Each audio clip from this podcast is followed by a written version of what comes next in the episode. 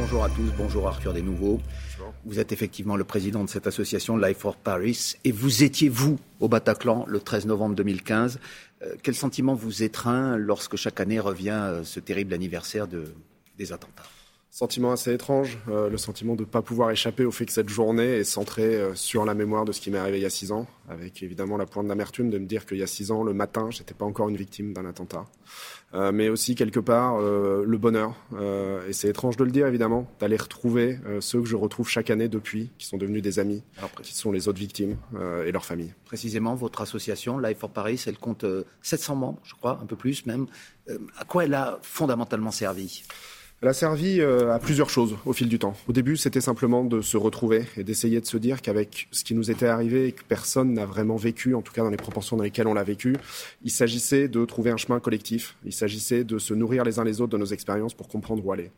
On a ensuite travaillé sur plein de sujets, l'indemnisation, la mémoire, la justice, la préparation du, procès en cours, histoire de se dire que euh, devant toutes ces épreuves qui nous attendaient, on n'était jamais seul. Alors voilà maintenant justement deux mois que ce procès euh, a débuté le procès des, accusés, de ceux qui ont participé ou collaboré à, ces attentats. Euh, on a entendu des dizaines de témoignages de victimes. Qu'est-ce qui vous a le plus frappé? Est-ce que c'est un euh, sentiment de, vengeance, de haine des victimes ou, tout autre chose? Moi, il y a deux choses qui m'ont frappé. La première chose, c'est que les témoignages m'ont paru euh, à chaque fois faire preuve d'une grande individualité. Comme quoi le terrorisme n'arrive pas à écraser les personnalités des victimes ou de leurs proches. Et ça, ça m'avait l'air important. La deuxième chose, c'est que personne n'a cédé à la facilité de dire que les gens dans le box étaient des monstres beaucoup, beaucoup de gens, voire tous, ont rappelé que c'était des êtres humains, qu'il fallait les juger comme des humains et qu'à ce titre-là, on était en droit de leur demander des réponses et des explications. Est-ce qu'il peut y avoir euh, un, effet libérateur euh, pour les victimes à travers ce procès? Et je dirais même euh, un effet fédérateur, puisque on, a vu que des, nouveaux témoignages étaient apparus au, fil des audiences qu'on ne connaissait pas. Est-ce qu'on a osé parler Pour une partie civile, dans un procès comme ça, il y a deux termes. Soit on parle de témoigner, soit on parle d'aller déposer. Et c'est vraiment ce qui se passe. On va déposer une partie de notre vécu, on le donne à la justice, on le donne à l'État quelque part, on le donne au pays pour qu'il soit pesé et ça, c'est très important. Et je crois que cette fonction-là, on la comprend de mieux en mieux et que c'est ça qui a incité près de 75 euh, nouvelles parties civiles à dire en fait, je veux témoigner. Elle devrait être entendue quelque part en 2022. On se souvient des mots d'Antoine Léris qui avait perdu euh, son épouse dans ces attentats au lendemain euh, de, ce 13 novembre. Il avait écrit Vous n'aurez pas ma haine. son épouse donc faisait partie des 89 tués au Bataclan. Il y a eu 130 victimes au total, rappelons-le. Euh, vous n'aurez pas ma haine, vous diriez que c'est la ligne qui domine dans les témoignages des procès, du procès Je dirais plutôt que c'est un objectif euh, qui est un peu inatteignable. Euh, honnêtement, on aimerait tous pas avoir de haine. On aimerait tous pas avoir de haine à chaque instant. Et en fait, il y a des jours où évidemment on a la haine, il y a des jours où on l'a pas. Mais je crois que c'est important de se souvenir que la haine n'est pas constructive et c'est ce que permet cette phrase et, c'est pour ça qu'elle est si importante. Que vous inspire d'ailleurs la, ligne de défense des accusés On a entendu Salah Abdeslam, le principal accusé, se plaindre de ses conditions de détention avec des caméras 24 heures sur 24 dans sa cellule. Il a dit qu'il était traité, je le cite, comme un, comme un chien. Qu'est-ce que vous ressentez quand vous entendez ces mots? Pas grand-chose. En fait, je me dis que au moins, en disant ça, il accepte le processus judiciaire, qui est un temps de parole euh, entre toutes les parties, et que euh, ses avocats font leur travail, et que c'est parce que euh, il a une défense qu'on peut s'appeler une démocratie. Et donc, moi, je respecte tout à fait ce qu'il peut dire. Je ne vous dis pas que ça me fait plaisir. Je vous dis que c'est important euh, que dans cette salle d'audience, chacun se sente fondé à dire ce qu'il a à dire. Mais il peut y avoir aussi une indignation de la part euh, des victimes lorsqu'ils entendent de tels propos? Pour moi, il y a un agacement, il y a une indignation, euh, mais je crois qu'il ne faut pas se focaliser là-dessus. il faut se focaliser sur le fait que nous, ce qu'on attend, c'est des explications et, et pas des revendications, pas des justifications, ni le fait qu'on amène des sujets annexes sur le tapis, comme les conditions de détention. Alors, le procès, c'est aussi euh, euh, la mise en lumière, sinon la mise en cause des dysfonctionnements de l'État, des services de renseignement, qui n'ont pas su finalement euh, prévoir ce qui est arrivé, mais malheureusement, c'est arrivé aussi à d'autres euh, démocraties. Est-ce que l'audition de l'ancien président François Hollande, dont on parlait il y a quelques minutes, a été éclairante à ce sujet pour vous, Arthur Desnouveaux? Pour moi, l'audition de François Hollande a été éclairante et elle va être complétée cette semaine par les auditions euh, des patrons des services de renseignement et de Bernard, Cazeneuve, aussi, évidemment. Moi, j'ai retenu ceci. Euh, on ne pouvait pas faire mieux à l'époque. On s'est rendu compte ensuite qu'on savait faire mieux en dotant nos services de plus de moyens. Euh, et donc on comprend en fait, et c'est horrible à dire, qu'on est les victimes d'un trou dans la raquette qui était sûrement inévitable à l'époque parce qu'on ne connaissait pas vraiment l'ampleur de la menace et que comme l'a rappelé le, le, président François Hollande, on avait recruté 1100 personnes, mais elles n'étaient pas encore formées. Donc voilà, c'est dur d'être victime du trou dans la raquette, mais c'est audible.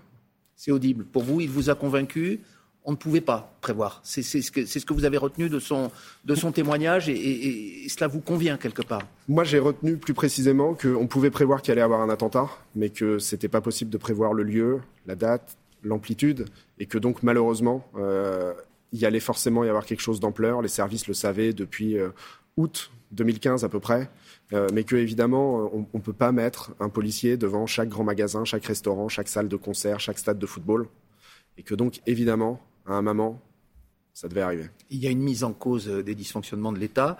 Euh, il y a aussi du, mécontentement contre l'État après les attentats, euh, contre la froideur administrative, contre la, mise en place du fonds d'indemnisation. Est-ce que c'est le bilan que vous faites aussi au sein de vous, de votre association Life for Paris et, et finalement auquel vous palliez, vous, par, par l'entraide que vous apportez? Bien sûr, les, les, associations sont là pour pallier à ça.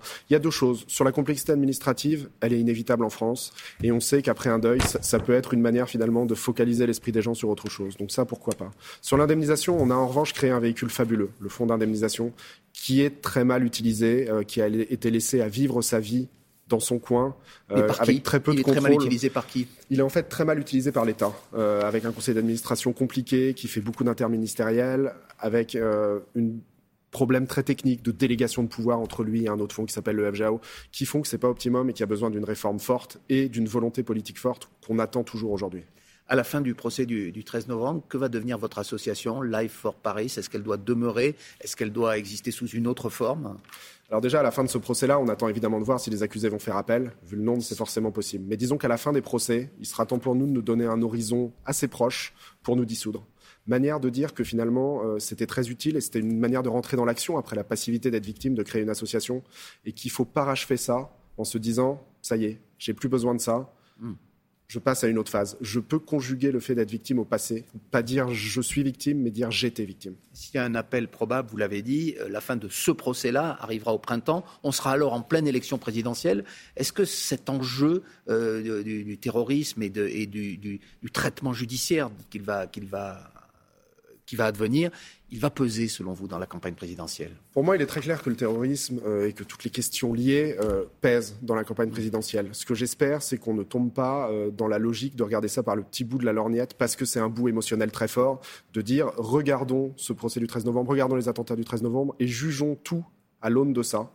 parce que c'est une manière, un, de dire aux victimes finalement vous n'êtes qu'un enjeu politique, mais c'est aussi une manière très peu réfléchie d'aborder des problèmes très complexes. Mais ces attentats, ils ont été commis par des islamistes radicalisés. Est-ce que vous craignez que son enjeu soit instrumentalisé, notamment par ceux euh, qui dénoncent le poids de l'islam en France? On parlait d'Éric Zemmour à l'instant. Est-ce que vous craignez cette récupération? Bien sûr, on la craint. Euh, c'était même notre plus grande crainte euh, avant le début du procès. Pour l'instant, ce que je comprends, c'est qu'en fait, le procès se déroule assez bien pour qu'on juge des hommes et qu'on arrive à, à pas extraire de tout ça quelque chose qui puisse être réutilisé de manière un peu trop globale. Je ne sais pas si ça va tenir quand la campagne va vraiment passer la seconde. Ce n'est pas le procès de l'islamisme et encore moins le procès d'islam. C'est ni le procès de l'État, ni le procès de l'islam, ni de l'islamisme. C'est le procès des accusés dans le box et des faits qui ont été commis ce soir-là. Alors on est donc le 13 novembre, six ans après. On le rappelle, vous, euh, Arthur Desnouveaux, vous étiez au Bataclan. J'ai lu euh, que vous aviez imaginé ce qu'aurait été votre épitaphe si euh, vous étiez si vous aviez péri euh, dans, ces attentats, est-ce que vous êtes toujours, euh, six ans après, vous sentez dans la, dans la peau d'un miraculé? Oui, bien sûr, je me sens dans la peau d'un miraculé. Euh, vous savez, il y a cette notion qu'on utilise un peu, peut-être à tort et à travers, de culpabilité du survivant, qui, est ça, qui est de se dire. vous l'avez?